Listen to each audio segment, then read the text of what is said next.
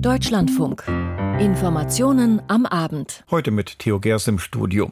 Es geht um viel Geld und eine Verspätung. Viel Geld, da reden wir über knapp 477 Milliarden Euro im Bundeshaushalt 2024, der in dieser Woche verabschiedet wird. Und damit wären wir bei der Verspätung. Denn eigentlich hätte das Ganze schon im Dezember in Sack und Tüten sein müssen. Jetzt aber soll der Haushalt in dieser Woche endlich verabschiedet werden. Unser erstes Thema. Bekommt Deutschland noch eine extremistische extremistische Partei, diesmal für Anhänger des türkischen Präsidenten Erdogan. Das ist die große Sorge mit Blick auf die Demokratische Allianz für Vielfalt und Aufbruch, kurz DAWA. Im Cum-Ex-Skandal muss erstmals auch ein Top-Jurist hinter Gitter und im Ausland, da protestieren die französischen Bauern weiter trotz Zugeständnissen der Regierung. Einen Hoffnungsschimmer gibt es dagegen für Nordirland, das nach zwei Jahren wieder eine Regionalregierung bekommen könnte. Das sind unsere Themen. Zunächst aber nach Berlin.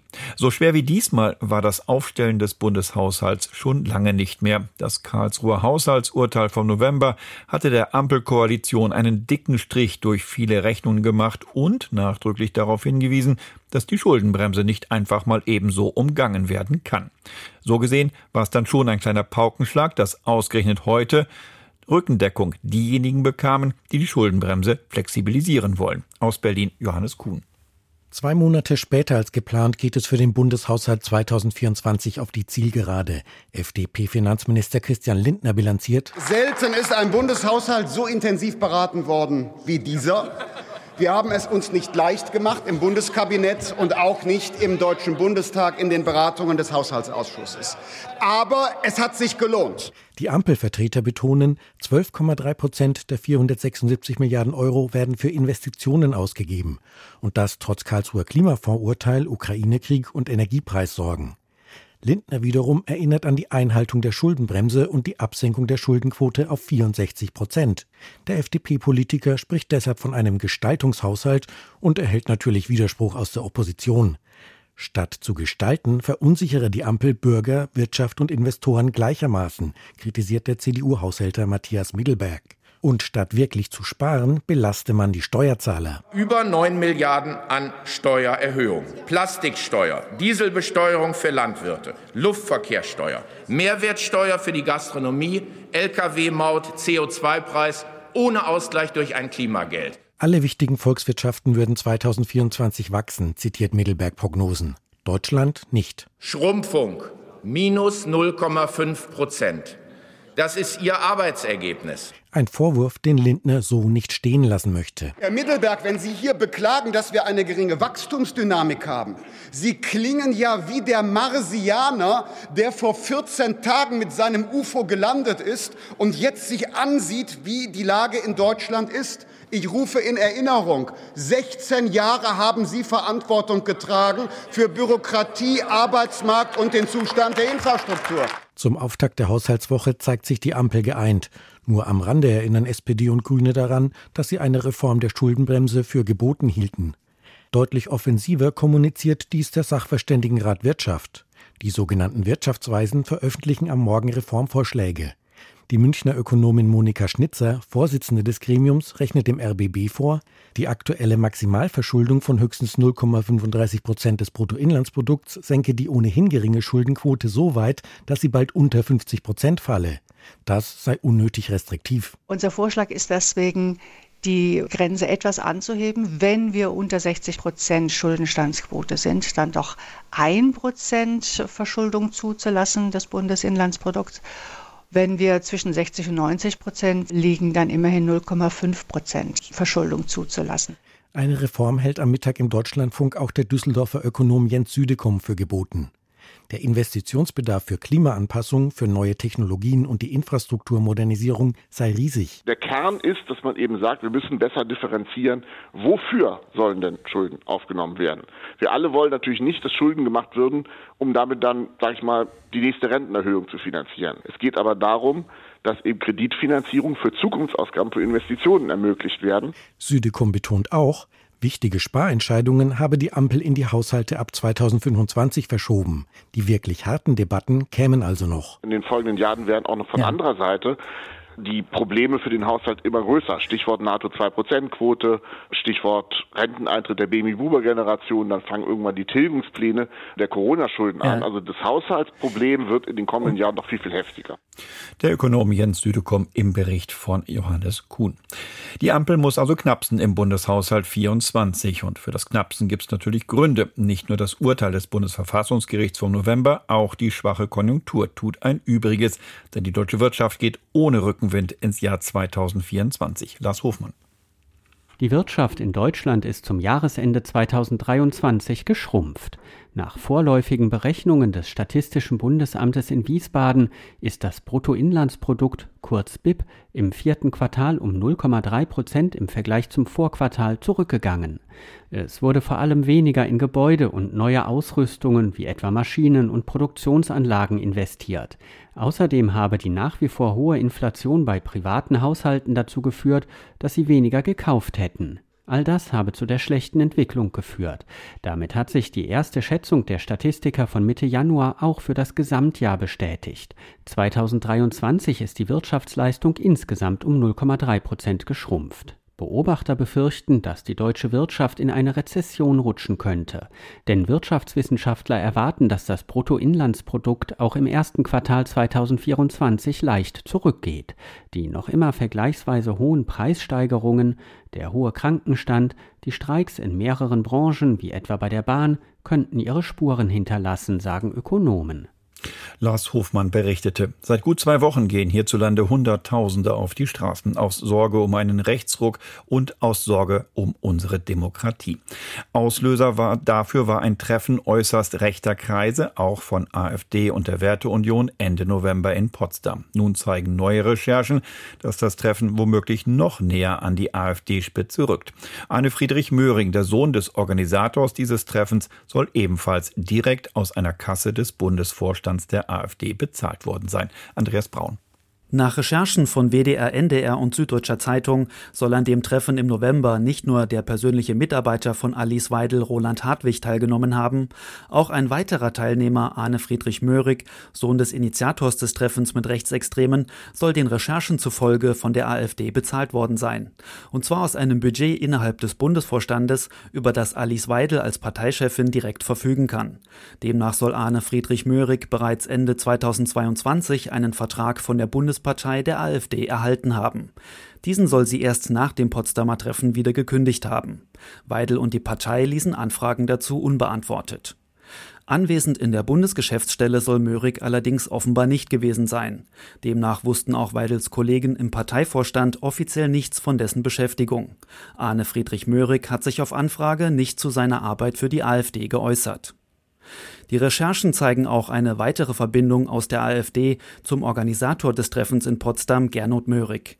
In der Vergangenheit soll der bei ähnlichen Treffen darauf hingewiesen haben, dass Spendengelder für seine sogenannte Düsseldorfer Runde über das private Konto seines Schwagers laufen sollen. Bei diesem Schwager soll es sich nach Recherchen von WDR, NDR und SZ ebenfalls um einen AfD-Politiker handeln, der einem AfD-Kreisvorstand angehört. Andreas Braun berichtete. Deutschland im Gründerfieber. Dieser Eindruck drängt sich derzeit auch auf beim Blick auf die politische Landschaft. Erst am Wochenende vollzog das Bündnis Sarah Wagenknecht seine Parteigründung. Auch am rechten Rand, Stichwort Werteunion, tut sich einiges. Und nun steht die Demokratische Allianz für Vielfalt und Aufbruch, kurz DAWA, in den Startlöchern. Eine Partei, die als Sammelbecken für Anhänger des türkischen Präsidenten Erdogan angesehen wird. Dementsprechend groß sind die Sorgen, berichtet Katharina Hamburger. Parteiübergreifend kommt Kritik an der Gründung eines deutschen Ablegers der türkischen AKP, der Partei des türkischen Präsidenten Recep Tayyip Erdogan. Schockierend nennt Max Lux, Obmann der Grünen im Ausschuss für Menschenrechte, die Gründung der DAWA, kurz für Demokratische Allianz für Vielfalt und Aufbruch. Mit ihr bilde sich gerade eine Partei heraus, die die Errungenschaften der Europäischen Menschenrechtskonvention in Frage stelle. Da trifft diese Partei eine ungeheure Doppelmoral. Denn auf der einen Seite wird die Europäische Menschenrechtskonvention von Herrn Erdogan, von seinen Unterstützern und damit auch von der DAWA in Frage gestellt, wenn es um politische Gefangene in der Türkei geht. Dabei ist gerade diese Konvention zum Beispiel wichtig, um türkeistämmige Menschen in Deutschland vor Rassismus zu schützen. So Lux. Bislang, meint er, gäbe es in Deutschland nur eine Partei, die die Europäische Menschenrechtskonvention so in Frage stelle. Das sei die AfD. Deswegen haben wir es hier aus meiner Sicht mit einer türkischsprachigen AfD zu tun sagte der grünen Politiker Lux bei Welt TV. Sein Parteifreund Cem Özdemir schrieb beim Kurznachrichtendienst X, ein Erdogan-Ableger, der hier zur Wahl antrete, sei das Letzte, was Deutschland brauche. Auch FDP und SPD sehen die Parteigründung kritisch. Noch nicht klar ist, wie groß das Potenzial einer solchen Partei in Deutschland tatsächlich ist. Dass es unter den in der Türkei wahlberechtigten, aber in Deutschland lebenden Sympathien für den türkischen Staatspräsidenten gibt, zeigten die vergangenen Wahlen in der Türkei. Insgesamt leben rund 2,9 Millionen türkeistämmige Menschen in Deutschland. Rund 1,5 Millionen sind auch in der Türkei wahlberechtigt. Allerdings ist nur rund die Hälfte von ihnen 2023 auch zur Abstimmung gegangen. Rund 500.000 wählten Erdogan. Die erste Wahl, bei der die DAWA antreten will, ist die Europawahl im Juni dieses Jahres. Wie die Bild-Zeitung erfahren haben will, unter anderem mit dem früheren Vorsitzenden eines Vereins, der in Deutschland verboten worden ist, weil er der Hamas nahestehende Organisationen unterstützt haben soll. Und einem bisherigen Funktionär des Moscheeverbandes DITIB. Man betreibe keine türkische Politik in Deutschland, sondern wolle als Deutsche und Europäer in Europa die Politik mitgestalten und so wahrgenommen werden, erklärte der Vorsitzende der Partei, Mehmet Tevfik Özkan, dem Online-Portal Nex24. Dies wird jedoch angezweifelt. So sagte Bayerns Innenminister Joachim Herrmann CSU, es spreche auf den ersten Blick alles dafür, dass hier versucht werde, von Seiten der Parteifreunde Erdogans unmittelbar Einfluss auf das Europäische Parlament zu nehmen. Das ist schon ein völlig neuer Schritt. Sowas hat es bisher mit äh, Nationalitäten außerhalb der EU nicht gegeben. Und ich halte das insgesamt für sehr problematisch. Es ist ein Alarmsignal auch für die Entwicklung in Deutschland. Sagte Hermann Welt TV. Die Union nutzt die Kritik an DAWA auch, um noch einmal deutlich zu machen, dass sie die gerade verabschiedete Reform des Staatsangehörigkeitsrechts für falsch hält. Dadurch wird eine doppelte Staatsbürgerschaft in Zukunft in der Regel möglich. Dies mache es Erdogan leicht, meint Jens Spahn, stellvertretender Fraktionsvorsitzender der CDU-CSU-Fraktion und wirft der Ampel diesbezüglich ideologische Arroganz vor. Spahn fordert zudem, dass die Auslandsfinanzierung von Moscheen unterbunden werden müsse, sonst steige der Einfluss radikaler Kräfte. Katharina Hamburger berichtete. Und wir gehen ins Ausland. Seit Tagen herrscht große Aufregung um das Palästinenserhilfswerk der UN, seit bekannt wurde, dass einige seiner Mitarbeiter am Terrorangriff der Hamas auf Israel am 7. Oktober dabei waren. Jetzt weitet sich der Skandal offenbar aus. Aus New York Antje Passenheim. Demnach hätte rund jeder zehnte Mitarbeitende des Palästinenserhilfswerks in der Region Verbindungen zur Hamas oder der Gruppe islamistischer Dschihad. Für UNRWA arbeiten im Gazastreifen bis zu 13.000 Menschen. Unter Berufung auf ein Dossier des israelischen Geheimdienstes berichtet das Wall Street Journal, die Verdächtigen hätten sich an militärischen oder politischen Aktivitäten beteiligt. Die Informationen basierten unter anderem auf Handydaten, auf Verhören von gefangenen Hamas-Kämpfern und auf Dokumenten, die bei getöteten Kämpfern sichergestellt worden seien, so berichtet die Zeitung. Als Reaktion auf die ersten Vorwürfe, die seit Freitag bekannt sind, haben zahlreiche Staaten ihre Zahlungen an das Hilfswerk vorübergehend eingestellt darunter Deutschland, die USA und Frankreich. UN-Generalsekretär Guterres will am späten Abend nach deutscher Zeit mit Vertretern von Geberländern zusammenkommen, um sie umzustimmen. Er appelliert, UNRWA müsse seine lebensrettende Hilfe im Gazastreifen fortsetzen können. An ihr hängen zwei Millionen Zivilisten. Antje Passenheim berichtete aus New York. Zwei Jahre war die Regierungskrise in Nordirland praktisch in Vergessenheit geraten. Im Mai 2022 ausgelöst, als die protestantischen Unionisten nach den damaligen Wahlen einfach nicht bereit waren, unter einem nordirischen Regierungschef zu arbeiten, der zum ersten Mal überhaupt von der katholischen Seite gestellt wurde. Nun aber gibt es offenbar ein Einlenken aus London. Christine Heuer. Leicht war es nicht für ihn, mit der eigenen Partei zu verhandeln. Aber um ein Uhr morgens, nach fünf Stunden zum Teil hitziger Debatte, verkündete DUP-Chef Jeffrey Donaldson den Durchbruch. Eine maßgebliche Mehrheit der Parteiführung habe für den Deal gestimmt, den er mit London ausgehandelt hat. I believe that with the faithful delivery of this package of measures Wenn diese Maßnahmen gewissenhaft umgesetzt werden, können wir auf diesen Moment als den Zeitpunkt zurückblicken, an dem Nordirlands Platz in der Union abgesichert und unser Platz im britischen Binnenmarkt wiederhergestellt wurde. When Northern Ireland's place within the Union was safeguarded and our place within the United Kingdom internal market noch weiß die Öffentlichkeit nicht, welche Maßnahmen da vereinbart worden sind zwischen der Demokratischen Unionistenpartei und der konservativen Regierung in London. Auch Jeffrey Donaldson nennt keine Details, aber er verspricht dem britisch freundlichen Unionisten zweierlei. EU-Recht werde nicht mehr automatisch Anwendung finden in Nordirland. Und für Waren aus Großbritannien, die in Nordirland verbleiben, werde es keinerlei Kontrollen mehr geben. Aber widerspricht das nicht dem Windsor Framework, dem jüngsten Vertrag zwischen London und der Europäischen Union? Irlands Handelsminister Simon Coveney glaubt das nicht. Er kenne den Deal mit der DUP nicht, sagt er im Interview, aber er vertraue der britischen Regierung. This is good news. We have had reassurance from the British government that Sie hat uns versichert, dass nichts in der Vereinbarung das Windsor Framework unterlaufen wird.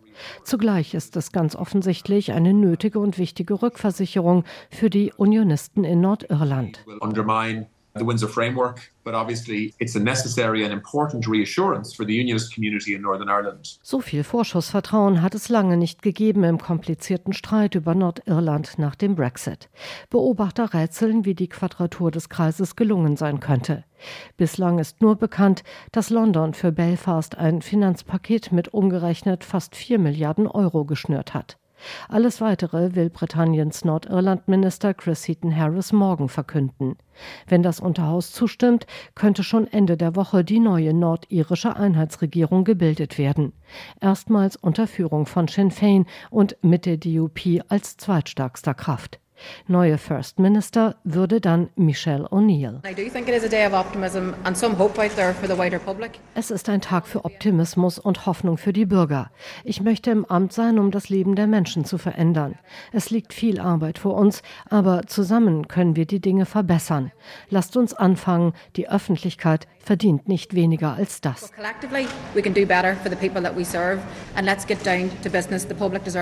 Noch ist nicht sicher, ob alles so glatt läuft, wie es sich heute ankündigt. Besonders hartnäckige Unionisten in Nordirland und Hardcore-Brexiteers im Unterhaus können immer noch Sand ins Getriebe streuen. In Nordirland steigen die Chancen, dass es dort wieder eine Regionalregierung geben könnte, nach fast zweijähriger Krise. Christine Heuer berichtete. Und wir gehen nach Frankreich.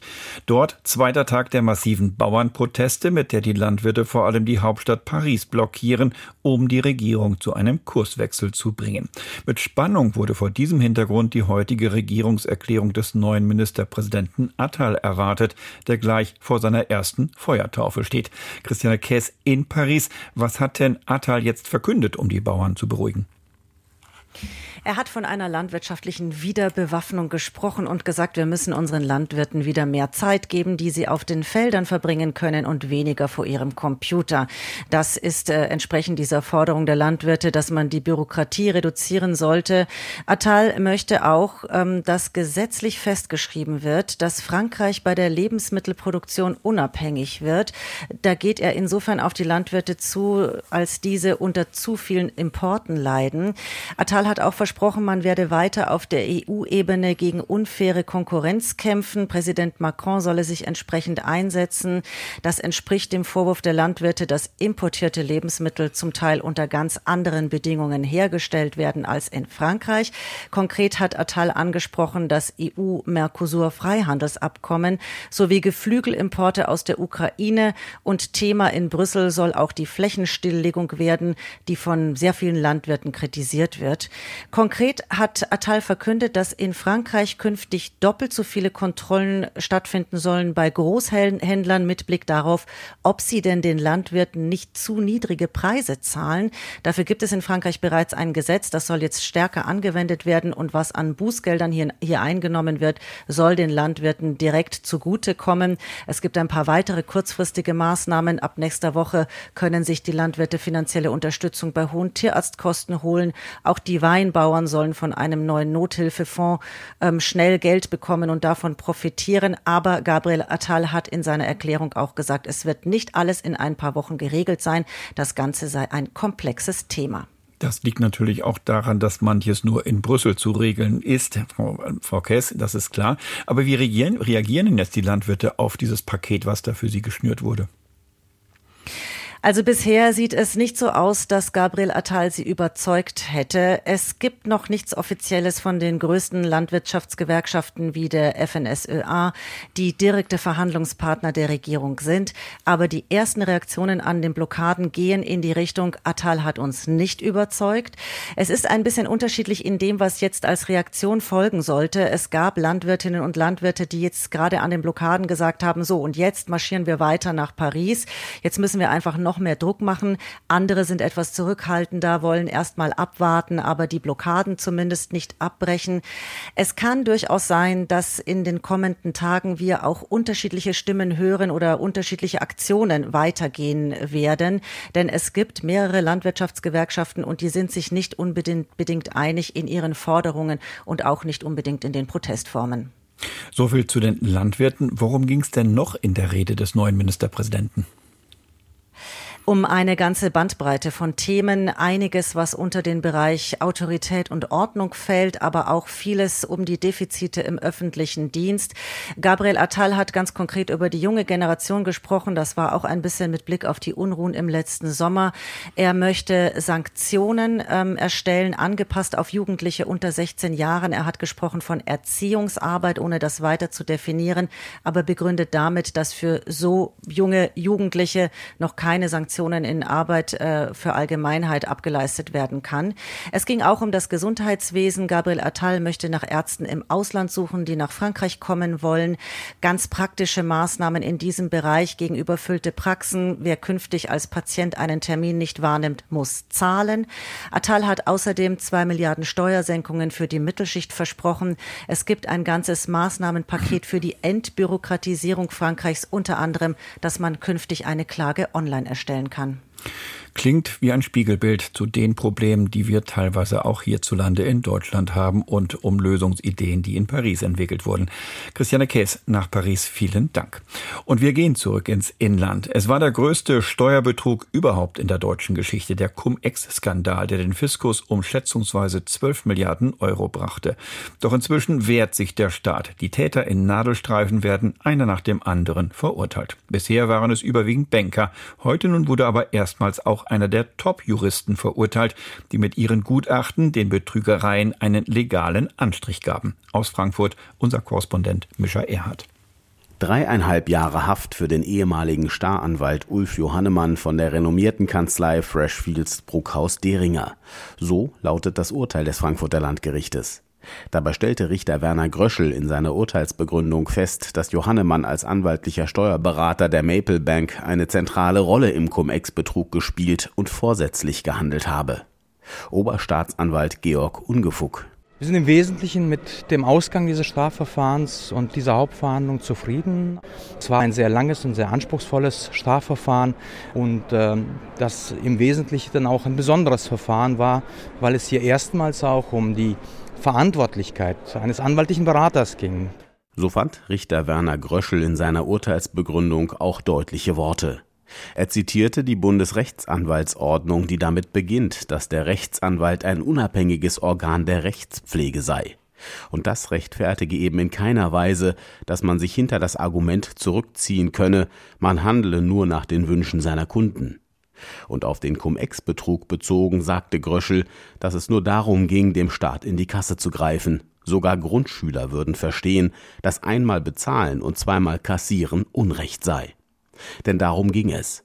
Finanzakteure haben Aktienpakete rund um den Dividendenstichtag hin und her geschoben, mit dem Ziel, sich vom Staat die Kapitalertragssteuer der Geschäfte mehrmals rückerstatten zu lassen. Da gab es offensichtlich eine Gruppe von Akteuren, die gemeint hat, sie stehen irgendwie über dem Gesetz oder der, der Staat kapiert das nicht. Sagt Gerhard Schick, Vorstand der Bürgerbewegung Finanzwende. Und äh, deswegen freue ich mich heute über das Urteil und hoffe, dass genug Menschen das verstehen. Und ich hoffe auch, dass Johannemann nicht der letzte Jurist ist, den da der Rechtsstaat zur Verantwortung zieht. Da sind noch andere aktiv gewesen und ich hoffe, dass kommen weitere Urteile dieser Art. Mit dem Urteil zu dreieinhalb Jahren Haft ist das Gericht hinter der Forderung der Staatsanwaltschaft zurückgeblieben, die eine Gefängnisstrafe von fünfeinhalb Jahren gefordert hatte. Ein führender Manager der Maple Bank wurde in dem Verfahren heute zu einer Freiheitsstrafe von zwei Jahren auf Bewährung verurteilt. Auch der Stuttgarter Steueranwalt Eckhard Seid begrüßt die Gerichtsentscheidung. Seid hat wesentlich zur Aufklärung der Cum-Ex-Kriminalität beigetragen. Die angesehensten Rechtsanwälte, die angesehensten Banken schließen sich zusammen, um in einer verdeckten Aktion arbeitsteilig Hunderte von Millionen im Einzelfall aus der Staatskasse zu rauben. Also man kann es eigentlich gar nicht fassen. Und ich denke, so ging es auch den Gerichten. Durch Cum-Ex-Kriminalität ist der Fiskus Schätzungen zufolge um mindestens 10 Milliarden Euro betrogen worden. Es handelt sich um den größten Steuerraub aller Zeiten. Dabei handelt es sich in der Tat um eine hochkomplexe und sehr organisierte Steuerhinterziehung, was auch Richter Werner Gröschel in Frankfurt betonte. Er sprach von hoher krimineller Energie und bandenartigen Strukturen. Und diese Eigenschaften der Cum-Ex-Raubzüge entsprechen ziemlich exakt den Kriterien, mit denen organisierte Kriminalität definiert wird. Mischa Erhard berichtete. Es ist ein zähes Tauziehen um die geplante Krankenhausreform von Gesundheitsminister Lauterbach. Denn seit Ende November weigerten sich die Bundesländer im eigentlich dafür zuständigen Vermittlungsausschuss mit dem Bund einen Kompromiss zu suchen. Nun aber soll verhandelt werden. Karl Lauterbach wittert Morgenluft. Volker Findhammer. Es ist ohne Frage die Großbaustelle in dieser Legislaturperiode für Gesundheitsminister Karl Lauterbach die Krankenhausreform und die damit einhergehenden Strukturveränderungen für die stationäre Behandlung der Patienten in Deutschland. Und diese Reform sei nötiger denn je, betonte Lauterbach heute. Wir haben hier zwei unabhängige Probleme nebeneinander, die gelöst werden müssen. Zum einen Viele Krankenhäuser, die wir unbedingt benötigen, sind in große wirtschaftliche Not geraten. Das sind oft kleinere Krankenhäuser auch auf dem Land. Die Versorgung ist dort gefährdet, wenn wir nicht zu einer anderen Finanzierung kommen. Und das zweite Problem, was mindestens genauso wichtig ist, wir haben große Qualitätsdefizite in unseren Krankenhäusern. Und beides will Lauterbach mit seiner Reform behoben wissen. Allein der Streit mit den Ländern, die für die Krankenhausplanung verantwortlich sind, hält schon lange an, und noch liegen die konkreten Reformpläne des Ministers nicht vor.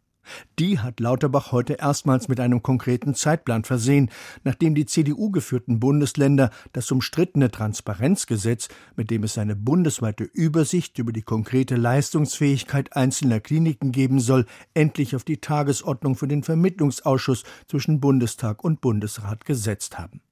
Ende Februar soll nun verhandelt werden und Mitte März soll das Transparenzgesetz im Bundesrat beschlossen werden, damit die Bürger dann ab Anfang Mai in einem bundesweiten Klinikatlas online prüfen können, welche Klinik für ihr Anliegen die empfehlenswerte ist. Und unser Ziel ist es, dass wir am 24.04. unser eigentliches großes Krankenhausgesetz, das Finanzierungsgesetz dann im Kabinett haben, sodass die Reform genauso umgesetzt werden kann, wie wir es eigentlich immer vorgehabt haben. Wir hätten dann keine Zeit verloren. Gibt sich Lauterbach einmal mehr optimistisch. Dabei haben die Gesundheitsminister der Länder sich erst gestern darüber beklagt, dass sie immer noch nicht genau wissen, was im Referentenentwurf für das Gesetz steht, an dem im Gesundheitsministerium noch gearbeitet wird.